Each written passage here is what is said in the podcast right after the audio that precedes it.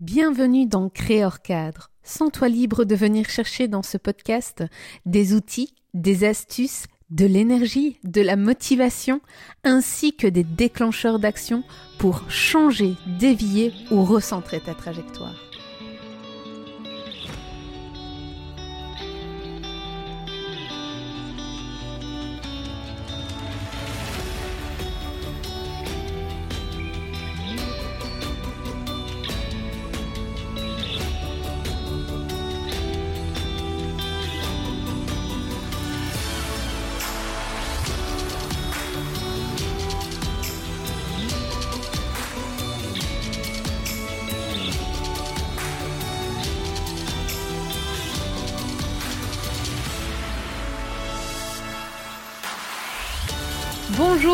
Bienvenue à toutes et à tous et surtout bienvenue à toi Suzanne euh, dans ce podcast créé hors cadre, donc le changement radical et euh, aujourd'hui, on va parler de la petite enfance.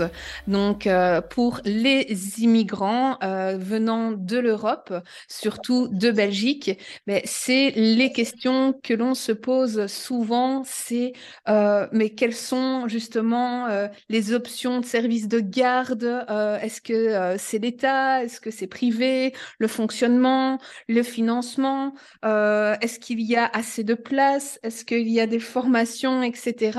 Et donc, c'est tout un melting pot de questions qui euh, reviennent à chaque fois dans les groupes d'immigration. Et donc, je voulais absolument t'inviter aujourd'hui sur ce podcast pour mettre en lumière euh, ces, euh, ces, questionnements.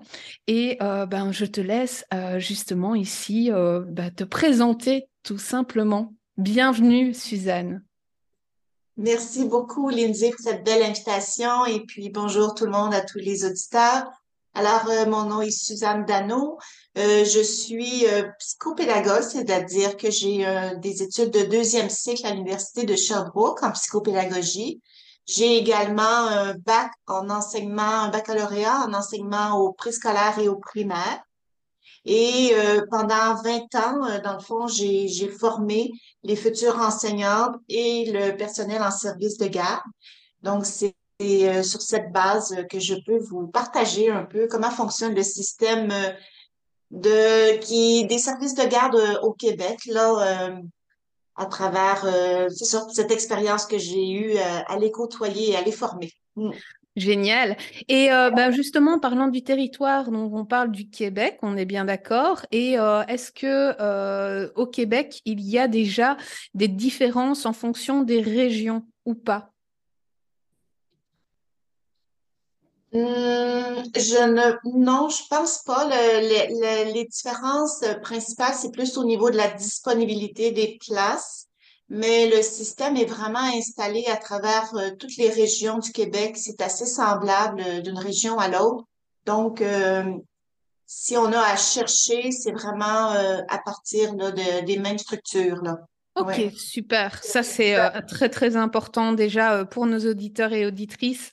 C'est de se dire que toutes ces informations ser, sera réellement importante pour donc, tous les lieux où ils ben, déposeront leur bagage. Ben, la première question, euh, je, Suzanne, que je vais te poser, c'est justement ben, les options euh, de services de garde. Euh, il y a des services de garde privés et le service de garde de l'État. Peux-tu m'en dire un peu plus? Oui, oui. Alors, ben, je vais parler tout d'abord des services de garde privés qu'on appelle chez nous des garderies. Donc, c'est habituellement c'est c'est des particuliers qui, qui c'est sous la forme d'une entreprise. Donc, euh, ça a des, des, euh, des qualités euh, de, de services très, très variables selon euh, quel type de personne choisit d'ouvrir cette, cette organisation-là. Fait qu'il y a des gens qui sont beaucoup plus mercantiles, donc ils font ça pour l'argent, ce qui fait que là, à ce moment-là, les services sont peut-être moins intéressants. Mais j'ai en tête ici en Estrie euh, une garderie privée qui était ouverte par des gens d'expérience du milieu qui avaient des valeurs vraiment avant-gardistes et eux autres, ils ont ouvert là, vraiment euh, une garderie privée, mais avec une qualité supérieure au type de service qu'on peut offrir au, au niveau de l'État. Ce qui fait que ça demande à chaque parents d'aller vraiment visiter le milieu pour s'assurer du type de service qui est offert.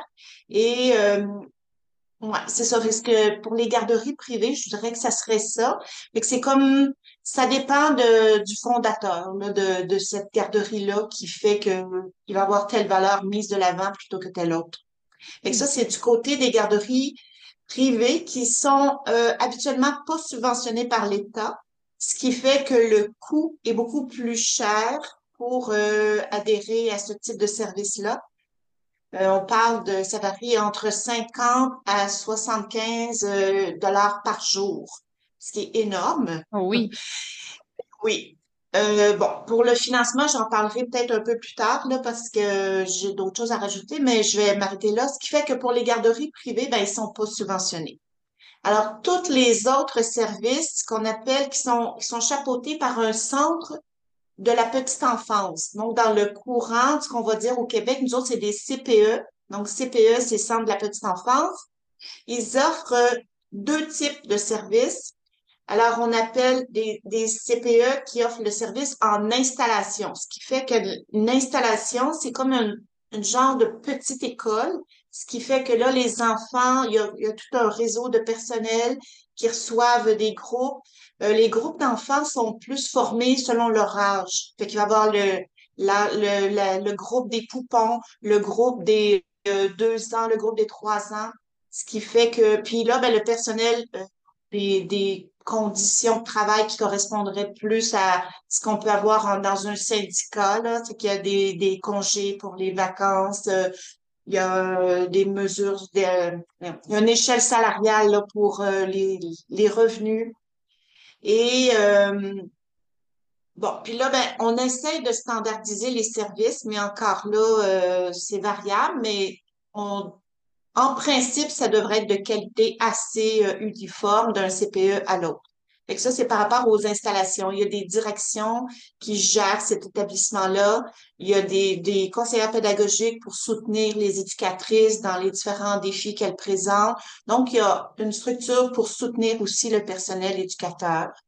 Habituellement, on engage aussi des gens qui sont formés. Euh, le personnel formé en éducation une, une technique, ça, ça veut dire qu'ils ont fait un trois ans collégial en éducation à la petite enfance. Mais il y a souvent aussi du personnel qui est formé en éducation spécialisée. Il y a des, employés qui sont également qui ont avec un bac à l'université, un bac universitaire. Et l'autre type de service offert par les centres de la petite enfance, c'est les milieux familiaux. Ce qui fait que ça, c'est une, une personne qui a envie d'accueillir un groupe d'enfants dans sa maison. Et là, euh, ça peut être un, un homme ou une femme là, qui choisit d'ouvrir sa maison. Et là, il y a quelqu'un du centre de la petite enfance qui vient vérifier, valider euh, la sécurité des lieux et qui s'assure, donc qui est chapeauté par le centre de la petite enfance. OK, donc là, ben, c'est encore, différent de, c'est encore différent de euh, ce milieu privé euh, non subventionné. Donc là, il y a trois en réalité possibilités.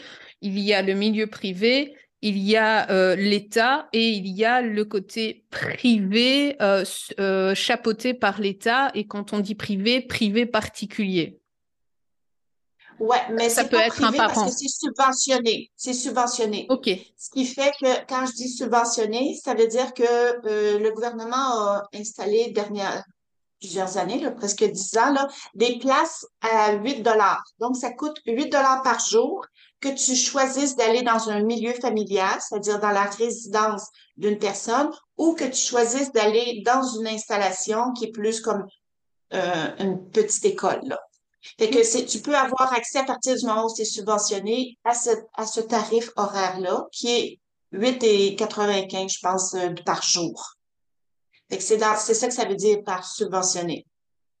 Et là encore là, en milieu familial, ben c'est du multi-âge. Ça veut dire qu'il peut y avoir des enfants qui ont deux ans, qui ont quatre ans, qui ont trois ans. Il peut y avoir des poupons dans ce groupe de six enfants-là.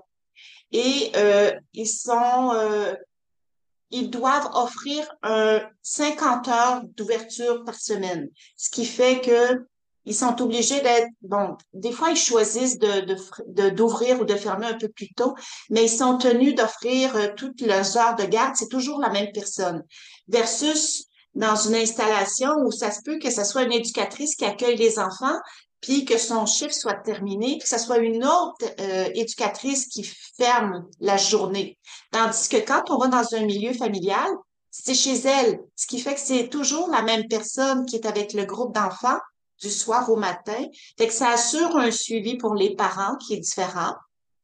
Et encore là, mais comme ça relève d'une même personne, ben, si la personne, elle va bien, ben, c'est sûr qu'elle va offrir des, services de qualité. Puis si la personne, elle est un peu moins bien organisée et tout ça, ben, ça dépend d'une seule personne, ce qui fait que c'est très variable comme qualité.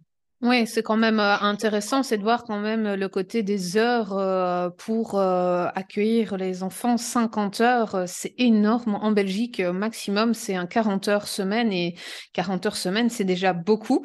au niveau syndical, on se bat pour avoir des, des horaires, on va dire, normaux, dans le sens que ben, on a une énergie aussi. Hein.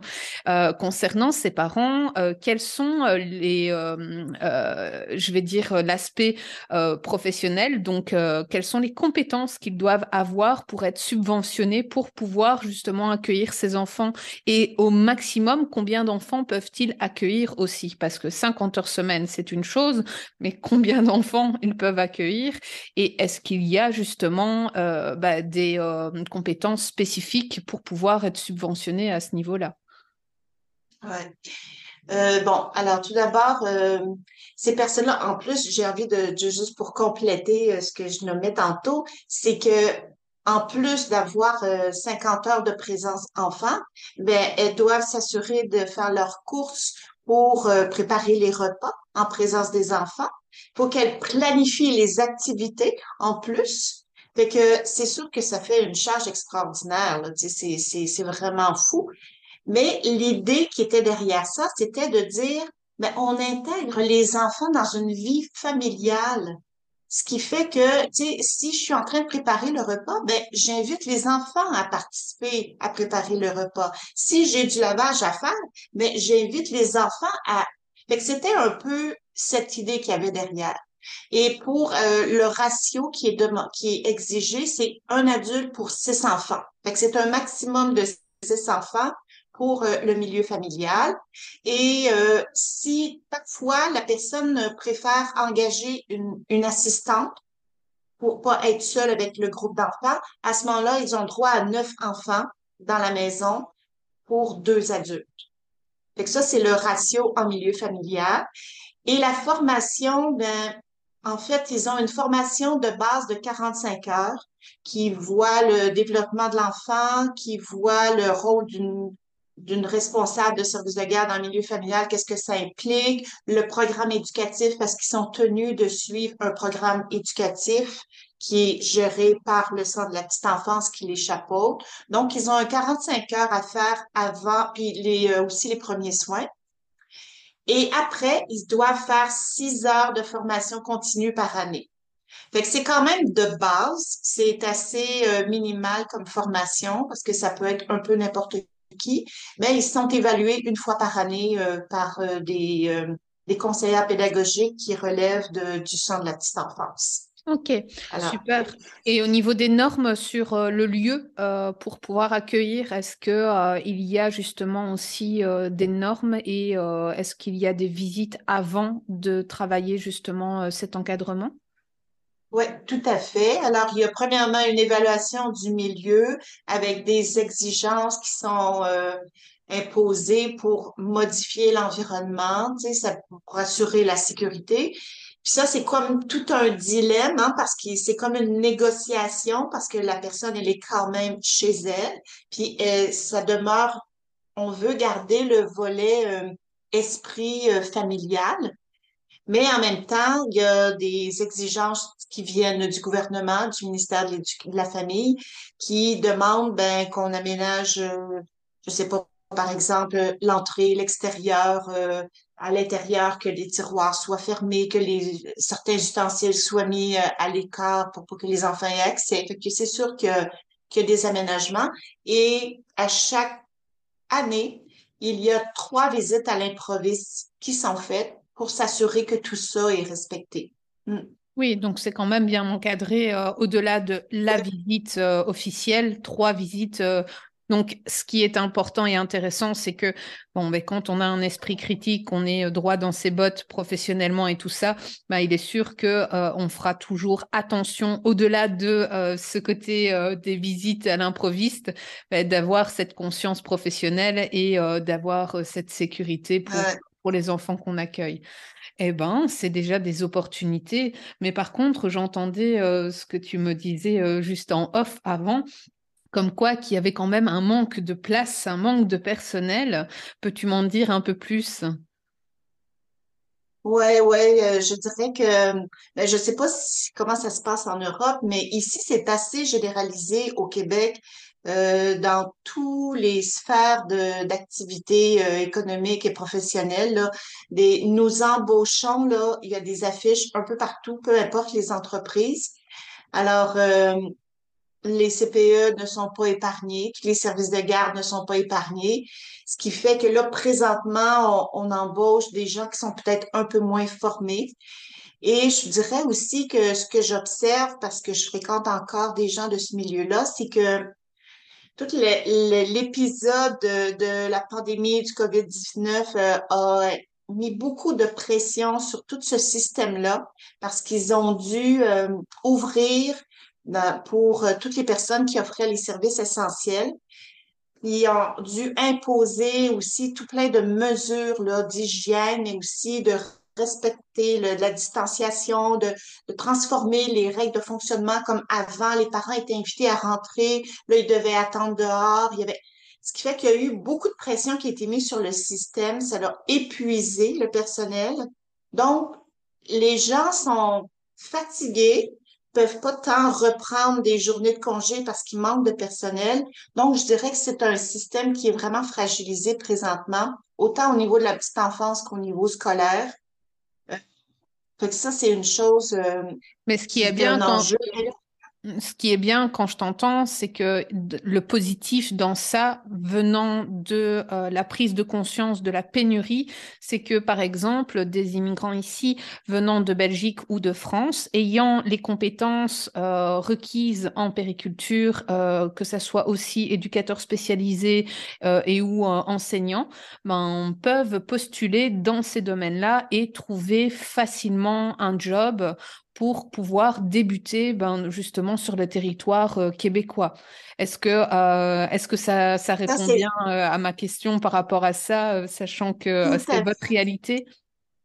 Oui, tout à fait. Ça, c'est clair. je pense que justement, le ministère fédéral qui relève du gouvernement du Canada a justement ouvert les portes à accueillir plus d'immigrants pour essayer de pallier à cette pénurie de, d'emploi, là, ce qui fait pénurie d'employés, ce qui fait que euh, oui, effectivement, je pense que c'est les, les, les Européens seraient très bienvenus, surtout que ben, avec la langue, déjà, c'est comme un atout important. Mais euh, faut dire aussi que Montréal est en train de se s'angliciser beaucoup, ce qui fait que on reconnaît moins Montréal que de, de quand moi j'y étais, là, ce qui fait que ouais, il y a cette réalité de la langue qui Tant qu'on est francophone, anglophone, je pense qu'on se débrouille bien au Québec, là, et puis on, réussit. C'est assez facile de se trouver un emploi. Fait que ça, c'est euh, une possibilité. Mais en même temps, ben, ça crée une, une, pression sur les familles, pour les parents. Je sais que plusieurs parents, là, quand ils attendent un bébé, ben, ils essayent déjà de, de, de, de trouver une place d'avance. Une chose que j'ai pas dite encore, c'est que il y a des associations de CPE qu'on appelle regroupement des CPE. Fait qu'il y a un regroupement par région et c'est souvent eux qui font la gestion des places disponibles pour les parents. Donc, un parent qui arrive, euh, qui, a, besoin d'une place dans un service de garde, va plus aller dans le regroupement de sa région qui va pouvoir informer sur les places disponibles euh, à travers tout son, réseau euh, qui est en fonction de la région. Hmm. Euh, c'est intéressant. Donc, euh, plus euh, donc, pour nos chers auditeurs et auditrices, c'est que il y a des opportunités et aussi ben, des points off, hein, comme chez nous en Europe et ici en Belgique comme en France, les pénuries de, de garderies, de nounous, etc., c'est identiquement la même chose le côté de la pénurie aussi au niveau euh, donc euh, de, de l'emploi parce que bon ben la précarité euh, encore une fois ben, c'est similaire que ça soit au niveau financier que ça soit au niveau du nombre d'heures que ça soit au niveau de la structure tout ce qu'on nous impose au niveau du gouvernement c'est c'est assez drastique mais cependant ben, ça n'empêche pas que les futurs parents et ou parents se retrouvent dans des situations précaires et dont ils doivent quand même trouver une solution que ben, ils doivent retravailler. Alors ici en Belgique, on travaille, euh, on a le congé de maternité euh, qui est de trois mois et on a un congé d'allaitement qui n'est pas octroyé euh, par tous les employeurs et qui peut aller jusqu'à donc deux mois supplémentaires. Donc au maximum, on est à cinq mois. financièrement, ben, ce n'est pas le même le même paiement. Euh, donc, euh, je sais que euh, quand on est au Québec, bah, on peut aller de cinq mois à un an de congé de maternité avec une modération de salaire de 70% et il faut, et important de le prendre en considération ici pour les futurs immigrants, c'est que il y a aussi des anciennetés professionnelles sur le territoire québécois qui offrent cette opportunité de prendre un an de congé de maternité. Si maintenant la personne euh, n'a que euh, un an d'emploi et ou deux ans d'emploi, mais ben, ça sera en fonction, bien entendu, de ses antécédents euh, professionnels que elle aura cinq à un an de congé de maternité. Est-ce que la question... Et aussi, j'aurais envie de, avant de, je voudrais juste compléter, c'est que aussi ce qui est intéressant dans ce un an de congé de maternité, c'est qu'il est transférable. Par exemple, moi, je, je connais un, jeune couple ici, là, que la maman a le pris quatre mois, puis elle a transféré le huit mois restant au papa. Fait qu'elle est retournée travailler et c'est le père qui a complété le, le, congé de maternité, de, de, de parentalité finalement. Oui, ah, c'est ce que je voulais rajouter. Eh ben, nous, en Belgique, c'est un mois de congé de, maternité, de paternité et euh, ça ne fait que évoluer comme ça. Par contre, transférer, c'est pas encore euh, c'est pas encore ça mais je vois que euh, de ce côté-là il y a quand même une euh, belle ouverture une belle évolution. Je sais aussi de par expérience bah, de par mes amis québécois que on vient à mettre un, un nouveau-né de trois mois à la garderie justement. Bah, c'est un peu mal vu sur ce côté culturel dans le sens que on se fait passer pour des mauvais parents. Or bah, le côté culturel culturel en Belgique, c'est que c'est une obligation pour certains et certaines. Et donc, c'est intéressant et important, c'est de euh, de, de, dédramatiser euh, tous ces, toutes ces croyances euh, en, en, passant le cap de l'immigration parce que ben, on n'aura peut-être pas le choix pour certains immigrants de se dire bon ben voilà je suis enceinte mon projet il est là j'ai pas envie qu'il me passe à côté et donc euh, je passe le cap et euh, je vais faire en fonction de ce qui me sera octroyé sur le territoire québécois. Et c'est ok, c'est correct aussi. Euh, le tout, mmh. c'est de trouver les moyens. Et là, ici, ben voilà, tu es une référence. Hein, je, l'entends et, et c'est génial. Euh, mmh. euh, j'ai j'ai vraiment envie de, de, rebondir aussi sur euh, ce, ce, côté du fonctionnement. Qu'est-ce que tu pourrais m'exprimer en plus sur tout ce qui est formation, comment postuler si certains immigrants aimeraient vraiment rentrer dans ce système d'accompagnement? Parce que encore une fois, ben, il y a vraiment deux types de, de personas ici actuellement pour mes auditeurs. C'est des personnes qui recherchent de l'emploi et des personnes qui veulent fonder une famille et qui sont soit dans le projet et ou qui sont déjà justement euh, avec des enfants et ou futurs enfants euh, dans comment dire euh, dans leur projet. Hmm. Ben, je crois que il me semble, ben, il pourrait s'adresser déjà au regroupement les, les, regroupements affichent les postes qui sont disponibles et puis comme ils sont euh, vraiment en contact avec tout un réseau de, de centre de la petite enfance, ben, ça donne accès justement à toutes les disponibilités, les ouvertures. C'est sûr que commencer comme éducatrice ou éducateur, ça, il y a des possibilités euh, assez euh, énormes dans tous les milieux. Donc, ça me semble assez euh, facile de trouver quelque chose. L'été, il y a aussi euh, toujours l'histoire de, des vacances, qu'on a besoin de remplacements. Et puis là, ben, ça, c'est une option aussi de se mettre disponible pour faire des remplacements. Ça permet de se faire connaître. Ça permet également de trouver les milieux qui correspondent davantage à notre style parce que dans chaque milieu, il y a un climat euh, de travail qui est différent aussi avec les valeurs qui sont prônées. Donc, en faisant du remplacement, mais ben, ça permet de se faire connaître et de découvrir ce qui nous convient le mieux. Et si on a moindrement d'expérience, ben, il y a sûrement possibilité aussi d'offrir euh, nos services comme conseillère pédagogique ou euh, adjointe administrative. Euh, tous ces postes-là peuvent être intéressants. Et ultimement, ben, ça peut être aussi d'ouvrir son service de garde à la maison pour pouvoir accueillir d'autres enfants. Comme il manque de place, je pense que ça deviendrait assez facile de combler une, une clientèle de, d'enfants. Et si c'est en privé, ben on peut penser que c'est 50 dollars par jour par personne, par enfant, mais ça peut faire un, revenu intéressant à ce moment-là. Euh, je ne sais pas si je pourrais me permettre de revenir aussi pour les différentes structures. Euh, dans les dernières années, le gouvernement a choisi d'ouvrir des maternelles 4 ans. Donc, ça peut être une, une autre option. Euh, c'était tout un enjeu qui a été discuté beaucoup par les, différents chercheurs et décideurs des, politiques qui, qui voyaient comment on pouvait. En fait, c'est pour pallier au fait que dans les milieux défavorisés, les parents n'envoyaient pas leurs enfants dans les centres de la petite enfance et quand ils arrivaient à l'école, à la maternelle 5 ans, ben, ils étaient en retard dans leur développement. Alors, ça a été l'argument de départ pour instaurer les maternelles 4 ans, mais maintenant, il y en a de plus en plus dans différents milieux donc, dans les grandes villes, c'est sûr qu'on va trouver des maternelles 4 ans.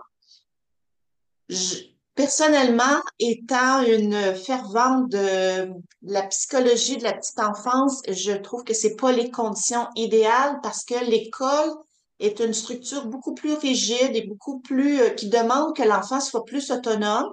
Le ratio n'est pas le même. Ce qui fait que, idéalement, moi, je, verrais plus les enfants aller dans les centres de la petite enfance ou en garderie privée, mais ça peut être une alternative si on n'a pas d'endroit où aller, de, de vérifier si dans la, dans l'école du quartier où, où les gens habitent, il y a l'option de la maternelle 4 ans qui peut être une, une façon d'introduire son enfant euh, dans le système scolaire. Ok, c'est intéressant euh, d'avoir euh, cette information euh, qui est bah, pour moi très, très positive sur l'aspect où la petite enfance est, est, quand même prônée jusqu'à l'âge de 5 ans et le pourquoi tu viens de nous l'exprimer.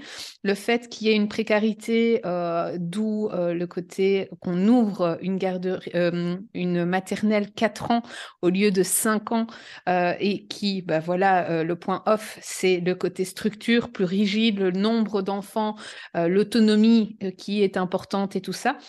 En Belgique, euh, on a de 0 à 3 ans le côté où on est dans une garderie et où une nounou. Et à partir de 3 ans, ben, l'enfant, en fonction de l'âge à laquelle il, est, il est né, ben, il va rentrer en maternelle. Et donc, c'est à partir de l'âge de 3 ans. Et c'est de 3 ans jusqu'à l'âge de 6 euh, ans, euh, il rentre en, en primaire. Et euh, tu, tu, prêches une convaincue. tu prêches une convaincue de l'enseignement ayant justement ce côté pédagogie euh, de, compétences et, euh, et, aussi de talent par rapport à l'expérience vécue euh, autour de moi et personnellement, c'est que il est indispensable pour les enfants d'être dans un milieu plus restreint au niveau du nombre d'enfants, d'avoir beaucoup plus d'attention et des pédagogies différentes et qui va amener l'évolution de l'enfant d'une d'une puissance importante, hein, il est clair, pour justement arriver enfin à l'autonomie et de se rendre à l'école euh, qui est le cinquième maternelle et dont chez vous, il n'y a qu'une maternelle avant la primaire. et que chez nous, bah, trois années maternelles avant d'arriver à la primaire. Euh, mm. Et si on parle en Suède, il commence à sept ans. Donc, euh, le système, hein, qui est souvent la Finlande, la Suède et tout ça, on va souvent s'y référer par leurs pratiques qui sont différentes, mais aussi qui donnent des résultats positifs. Et eux, ben, c'est, ils retardent justement la maternelle. Fait pour moi, je trouve qu'il y a déjà un indicateur qui, qui donne des informations sur quel est le besoin réel de l'enfant dans tout ça. Là. Mm. Exactement. En tout cas, un grand, grand merci, Suzanne. Euh, une question, est-ce que tu aimerais rajouter euh, des, des, informations euh, à ce qui, voilà, tout ce qui a été exprimé ici? Ou est-ce que nous laissons les auditeurs, voilà, donner justement ce côté du retour sur justement bah, que ça soit le groupe Facebook Créé hors cadre et ou sur Instagram? N'hésitez pas, il y a mon adresse mail qui est euh, donc dans la description, que ce soit dans ma chaîne YouTube, euh, sur Ocha, Spotify et autres. N'hésitez pas à laisser vos commentaires. Et euh, ben voilà, Suzanne, est-ce que tu aimerais bien rajouter quelque chose Oui, j'aurais un mot de la fin que j'aimerais bien laisser aux parents, c'est peu importe qu'il y ait une pénurie de place pour votre enfant, prenez le temps et ayez la conviction que vous pouvez trouver la place qui vous correspond et non pas laisser votre enfant à un endroit où vous vous sentez plus ou moins en confiance. Prenez vraiment la décision de choisir la place où vous laissez votre enfant, c'est trop important. C'était mon mot de la fin. Exactement. Et euh, Alors, merci beaucoup, Lindsay, pour cette invitation-là. Et puis, euh, ben, merci à toi. Merci à toi, Suzanne, parce que euh, on va se voir ici euh, euh, on, va avoir l'occasion de, se voir et surtout de parler bah, de l'étape supérieure qui sera justement bah, du maternel, primaire, secondaire, et ensuite bah, d'avoir une troisième interview qui sera justement plus le côté université ainsi que le côté bac, technique, etc. Donc, on va prendre euh, ce côté des épisodes scindés en trois pour donner toutes les informations pertinentes et importantes dont ben, les futurs immigrants belges, français auront besoin et où ceux qui sont ben, sur le territoire québécois déjà et qui sont en manque d'informations. Mille merci euh, encore Suzanne et euh, ben, je vous souhaite là où vous êtes en Europe ou au Canada de passer une excellente journée ou soirée et à très très bientôt.